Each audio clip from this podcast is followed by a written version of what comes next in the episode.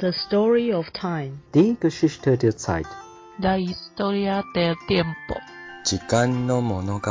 讲因的故事。勾选thời gian. Darina Ayasta. L'histoire du temps. 吉亚斯比亚嘎蛋。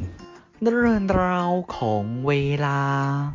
同志人生十八招。各 各位听众，大家好。呃，你现在收听的是同志咨询热线直播的 Podcast《光阴的故事：同志人生十八招》。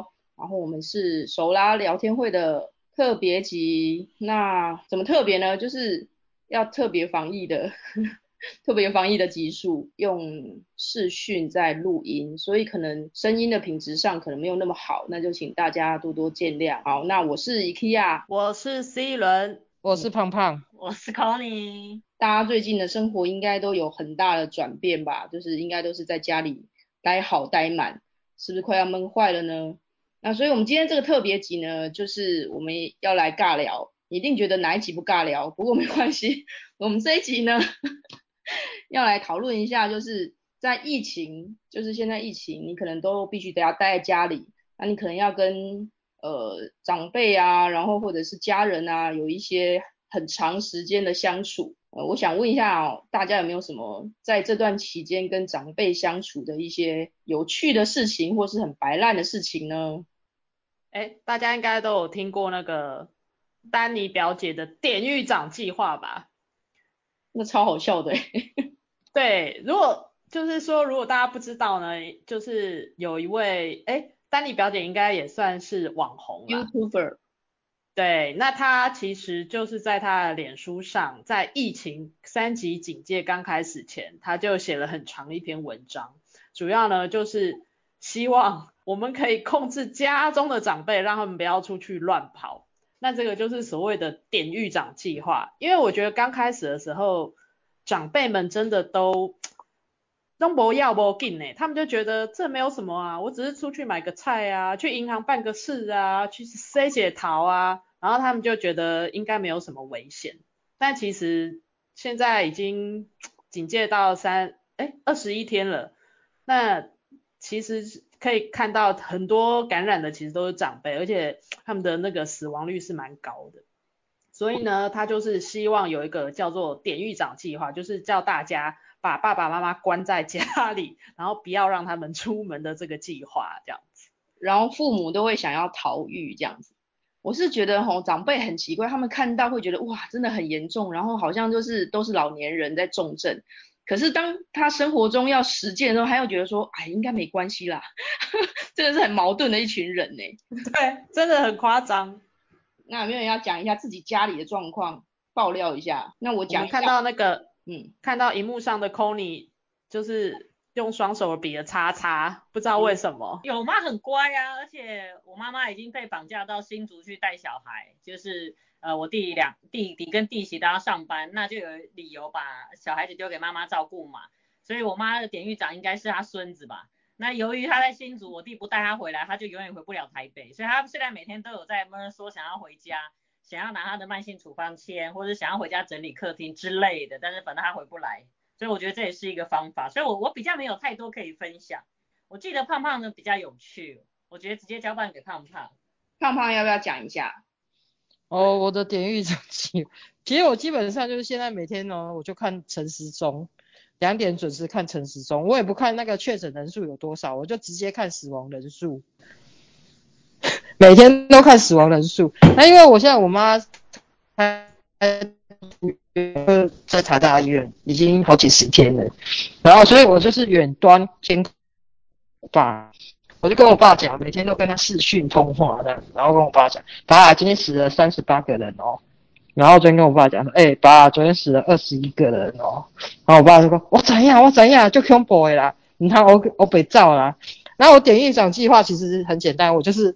跟我爸讲，我要来医院之前，我就跟我爸讲说，爸，现在疫情很严重，你不要出去。你如果出门的话，哈，我会，哎，我我已经把你的车钥匙全部都拿走了，连他家里，连家里的钥匙我都拿走。我说你你出了去你就回不来，所以你就不要出门。如果你出门的话，你就回不来。而且如果你出门的话，我就立刻请锁匠把它锁整个换掉。反正我就是一个非常强硬的铁血的，控制他不准出门。然后他现在呢，因为你知道还是要有放风的时间。我爸每天放风的时间就是每天垃圾车来的时候。然后噔噔噔噔噔噔噔噔的，然后他就要拿垃圾下去倒垃圾，然后顺便跟街坊邻居讲个两句话，然后就赶快上楼。然后他上楼之后呢，我也规定他倒倒完垃圾，第一件事情用酒精消毒。然后呢，他去倒垃圾之前呢，要先把要先把衣服放在那个浴室里面。他倒完垃圾之后，就直接要从门口去浴室洗完澡，才可以出来家里活动。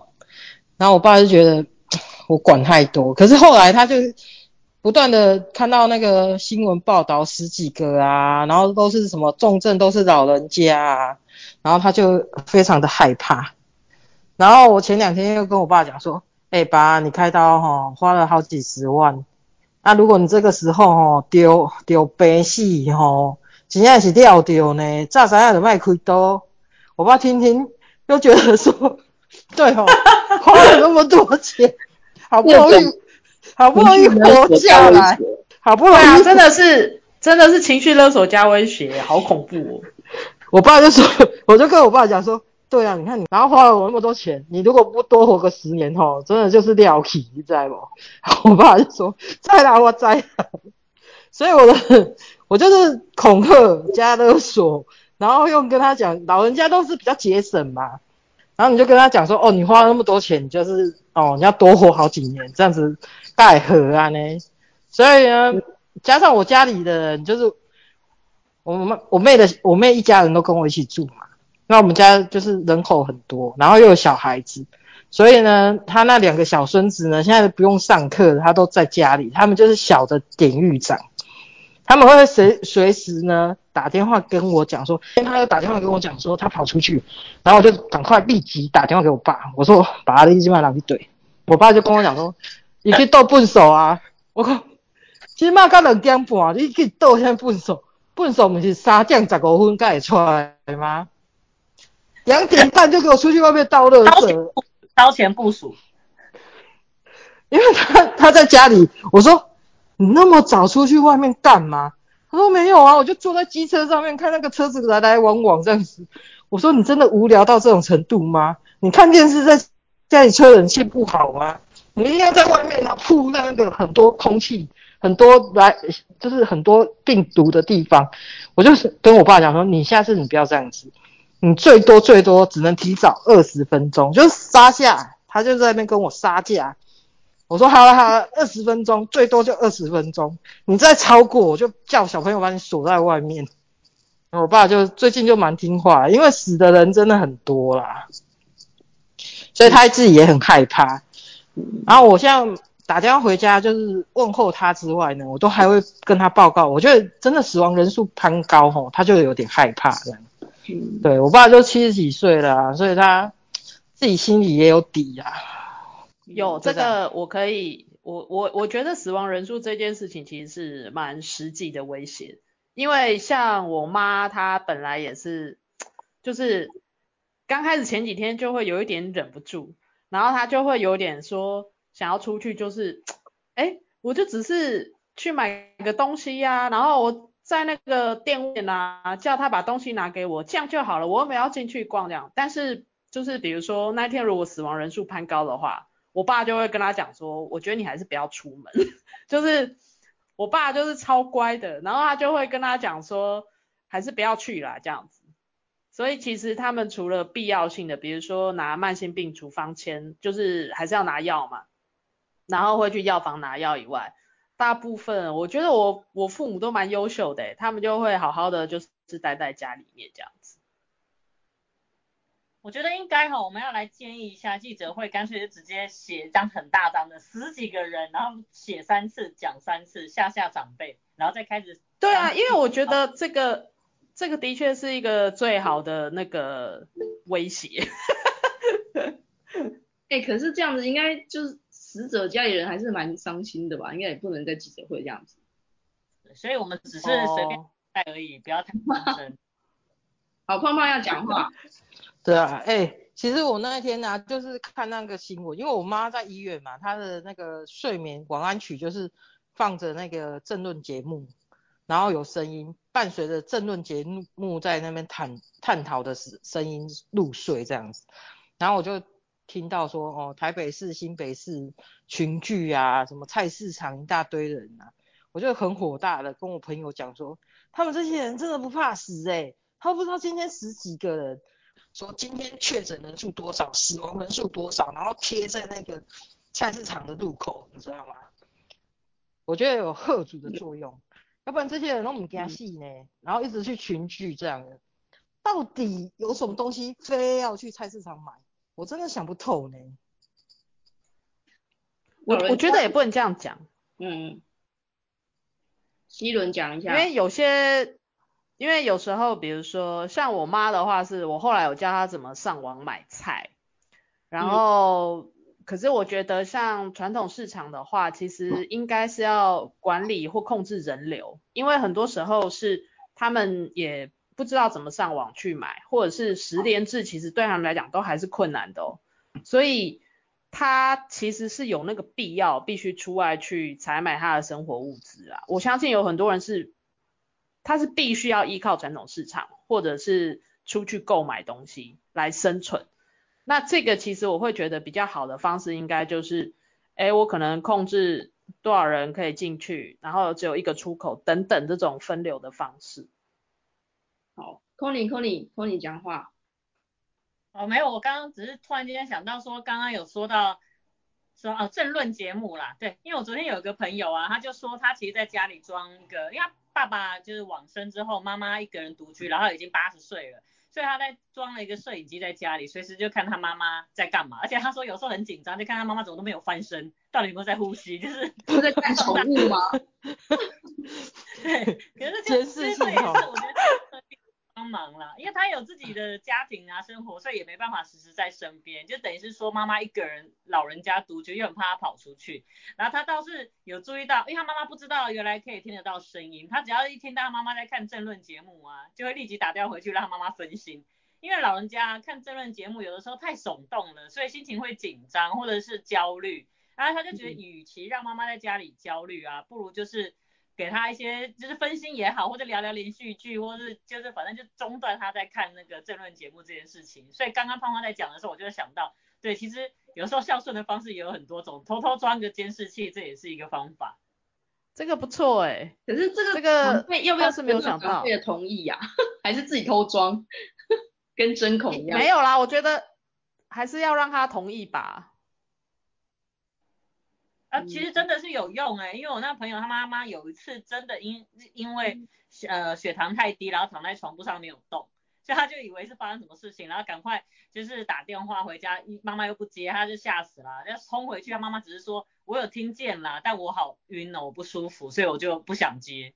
对，这当然还好那一次没发生什么事情，就赶快送医就就没事了，可能只是有点不太舒服，可是我觉得。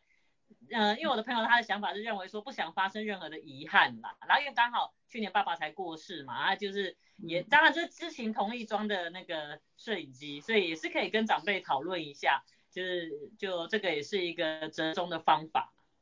嗯，我我其实是走一个生死有命哎，我在想说。就是我我不希望他们管我太多，我也不想管他们太多。不过我就是让他们提醒啦。但是其实长辈真的蛮蛮难控制的，他就会说我怎样啦，然后还很凶这样。我就说好，然后我就把自己关在房间里。所以我的典狱长就是我自己，我就不想要管他们，好随便你们这样。好，胖胖。其实我典狱长计划，我觉得还有一点也不蛮不错的，就是除了可以控制，就是长辈，就是。长辈在受你控制的时候，他就是很明显的、很明显的觉得说，哦，原来那个喜 C 啊都有关心他，他其实就是爱与恨并着，就是一方面又觉得哦，好棒好棒好棒，然后一方面又觉得说啊，哦，自己的小孩有在关心自己，他所以他蛮蛮开心的这样子，就是。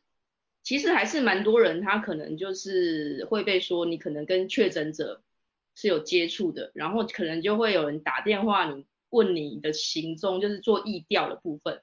那我知道有些人好像会很担心说，就是，哎，那疫调的时候会不会有出柜的疑虑？就是他知不知道我同那个同志的身份这件事情，好像有人会蛮担心的。那大家这样有什么看法吗？我有发现，就是说，的确有些朋友会担心这一点呢，因为像之前我们有有一个群组嘛，这大家应该之前都有听过，如果有认真听前面几集的话，就应该知道山丘里面有很多的山友。那有一位呢，他就是身体不舒服，然后他就会担心自己是不是是不是得到这个这个病毒，所以他就有考虑要不要去筛检，可是他又顾虑很多，因为他也没有真的出轨，或者是说他不想要跟不相干的人出轨，因为他就会调查你的接触者啊，或者是同住的家人啊等等之类的，那这就会有那种出轨的风险。可是说实在，我到现在还没有办法。真的可以，就是想出来说，哎，你怎么样去避免这件事情？哎，我觉得可能，呃，Connie 等一下哈，我回应一下，就是我觉得，我觉得可能是不是年纪大了，如果你跟伴侣又没有又没有出柜的话，或者有出柜疑虑的话，人家这样子一直问你，然后你就说，哦，你几岁？哦，已经五十五岁了，那你跟谁？就是这个跟你一起住的，他是你跟他是什么室友？很多人会觉得说出来好像有点有点奇怪。很多人自己心里还是会觉得蛮害怕的。好，那 Connie 呢？我应该是以一个当事人的身份来讲这件事情，因为五月初的时候，我刚好有一天发高烧，就是烧到四十度，所以我就去，因为那天礼拜六，所以我就去急诊，没想到照了一个 X 光片，说疑似肺炎，然后我就被关起来了，就到负压隔离病房。好恐怖。是一个很特别的经验，因为当时疫情还没发生嘛，我还写了一个负压隔离病房两天一日游非常划算的一个故事。那当然我就没事就出来了嘛，但是这中间其实就因为一进去他会问你很多的接触史，然后也就真的是问的很细啦，很多，然后足迹什么的。然后因为我自己是在医疗单位工作，他当时觉得我发烧不明原因发烧，然后又在高风险的地方工作，所以他就觉得宁愿错杀也不要放过，我就莫名其妙。被关起来了。那入住的时候，他当然就会先问很多的足迹跟家族史之类的。那当就就真的是涉及到要出柜的问题，因为他问说，哎，你结婚了？因为因为有写入院住院的那个单子嘛。然后说对，他说那你先生在哪？我说哦不是，我是是我太太。那他就嗯、帮我办理的是一个病房助理，他就看太太。我说呃对，是我太太。然后他就没有讲话，就看了一下那个病历单。我想说他是在确认我的性别吗？然后又接着在讲。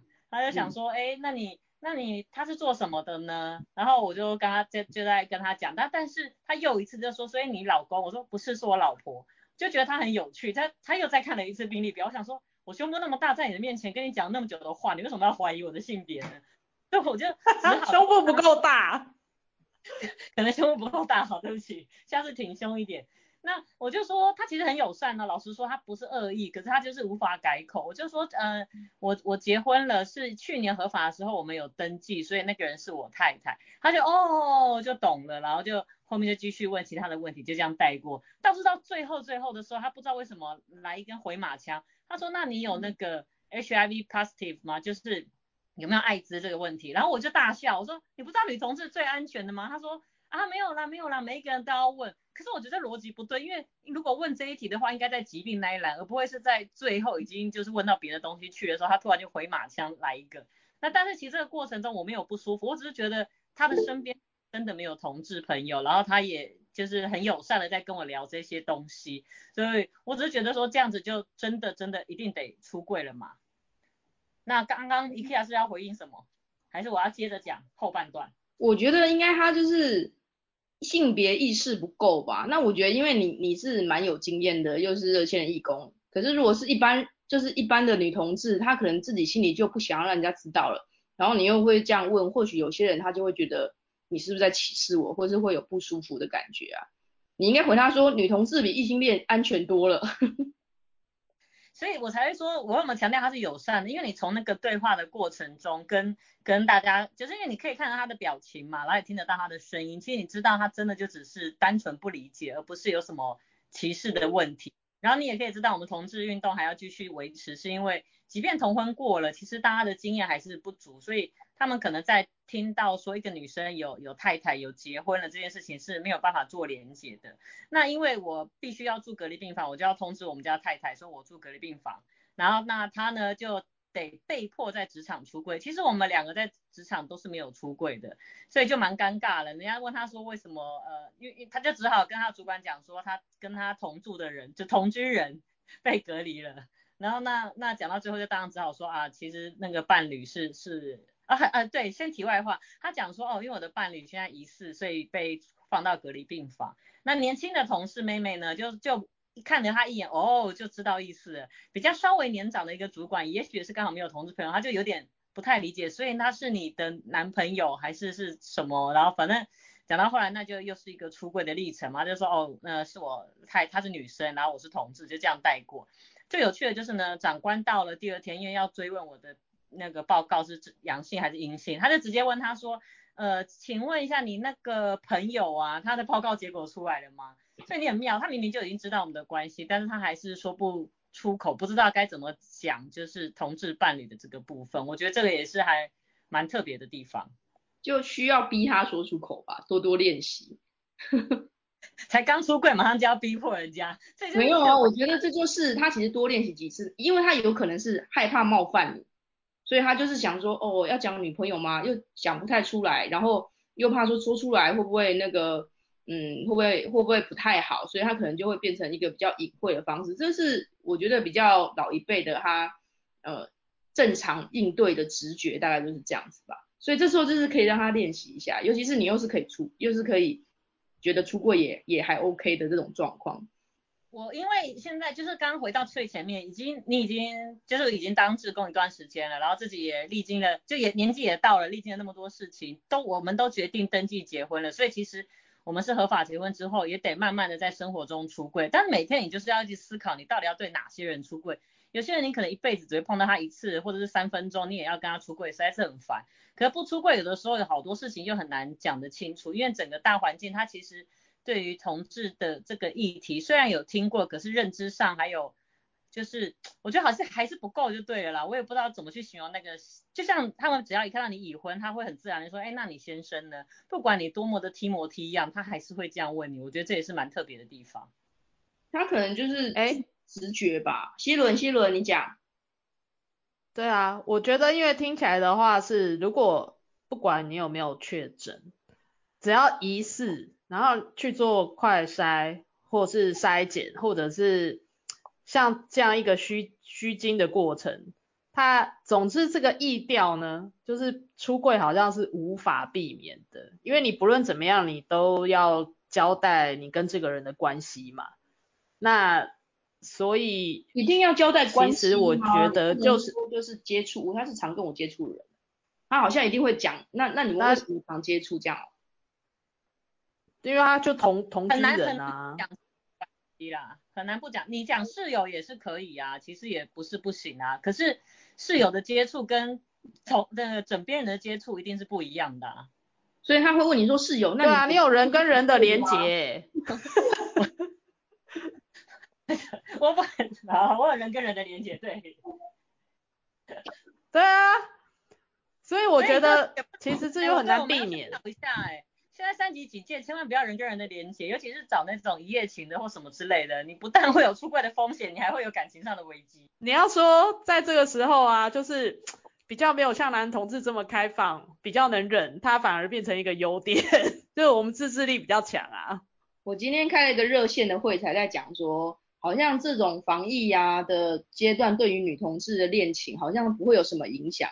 因为女同志就是要聊天，就是很喜欢聊天啊，一直视讯啊，聊天或用文字沟通啊，所以像这种呃防疫就没有办法见到人，好像对于情感上的亲密感不会有太大的影响。可是男同志呢，每一个都很疏远，因为只要没有没有办法打炮什么之类，男同志就觉得说，哎，那不晓得要聊什么，所以就是没有接触这样子。哎，我还有一个想法，好，你说，就是说。对，像比如说像 Connie 这个，因为已经是结婚了嘛，然后然后虽然很烦，但是就是说他因为已经比较常常有这种出柜的过程，所以呢，其实某个程度来讲算是做功德啦，就是刚刚完全是就是在做社会性别教育的的的这一个历程啊，也也只能这样想啊，不然怎么办？托尼要回应吗？我觉得啊，我们真的是每天用自己的生活和生命在做同运啊。就我也没有特别要做同运，可是如果当你面对这些问题的时候，你就不得不一一的跟他们。如果你时间够或者对方也 OK，其实就是可以有一种简短的同志教育的概念啊。不然他们其实我到出院的那个时候，那护理师还很认真问我，他问我说：“哎，你太太那个女生就有讲出来，说你另一半他也没有用太太在哪边工作。”我说：“哎，怎么这么问？”他说：“啊，因为。”呃，今天早上的值班护理师啊，跟昨天的督导啊，什么什么都有打来问你的那个报告。我就说哦，因为他刚好在疾管局，就 CDC，因为因为我们家太太在 CDC 帮忙嘛，所以他们比我更紧张，想要知道说我们的人与人的连接到什么程度。所以我也不知道他因为这一次这样出柜到多高的长官的的地方，所以还好说他是临时的。讲真的，如果说我们两个回头去想，如果社经地位可能没有那么好，资源可能没有那么足够，也许他有出柜的压力，他是不是就会隐瞒的那个？足迹这件事情，或者是说自己的身份，或者是我不知道哎、我我们想一想就觉得，其实相对很多人来讲，我们还算幸运，就是我们有一些支持的团体，然后我们也练习了很多年嘛，每天都在出柜，每天都在练习，所以呃面对这一些倒是不会不舒服，而且可以有心有余力来帮呃帮忙回答问题之外，还教教大家。那我相信很多人其实是很很多难言之隐，或者是很多不可告人的秘密，在这个时候。会面临很尴尬，甚至家庭革命，我觉得都有可能。这是我们最近在聊到的东西啊。那每天每天生活上，其实我已经想不过，呃，就是我刚刚一时我也忘了我要讲哪一段。就是我们每天真的就是在生活的小事一直不断的出柜，就譬如譬如说，呃，我帮他打电话去，因为他上班没办法接手机，我帮他打电话去牙科取消跟确定那些预约，他还是会问我说你是他的谁？这种时候你就在想说，我到底要跟他讲我是他太太吗？还是我老婆？然后。对方到底要，就是有的时候我跟他讲说，哦，他是我太太，他就说，嗯、呃，那王先生怎样怎样怎样，我就说，嗯、呃，我是小姐，就是你还 你就是要在电话里头跟一个陌生人出柜，可是你们可能只讲那一分钟，所以有时候你也会面临着今天心情好不好，要不要出柜这个问题，这是我们现在在生活上每天遇到的小事。好，希伦呢？就是我觉得搞不好部长也现在知道你的身份了。高中现在知道，因为你说不知道到多，对啊，不知道多高的层级啊。但是我想部长可能也不是很 care 啊，因为他现在真的很忙。部部长不会知道我是谁啦，只是我只是觉得还蛮妙的啊，就嗯。好，那那个，哎，怎么了？要问什么？没事，我只是想说，没有想到我们连。在疫情之下，在干什么都可以谈到这么严肃的出柜话题。对、啊，好严肃。好，那最后还是希望这个疫情赶快过去，然后大家都可以平安健康，回到平常正常的生活。对，希望大家都平安呐、啊。好，那我们就聊到这边喽、嗯。OK，好啦，好喽，OK，拜拜，拜拜。拜拜。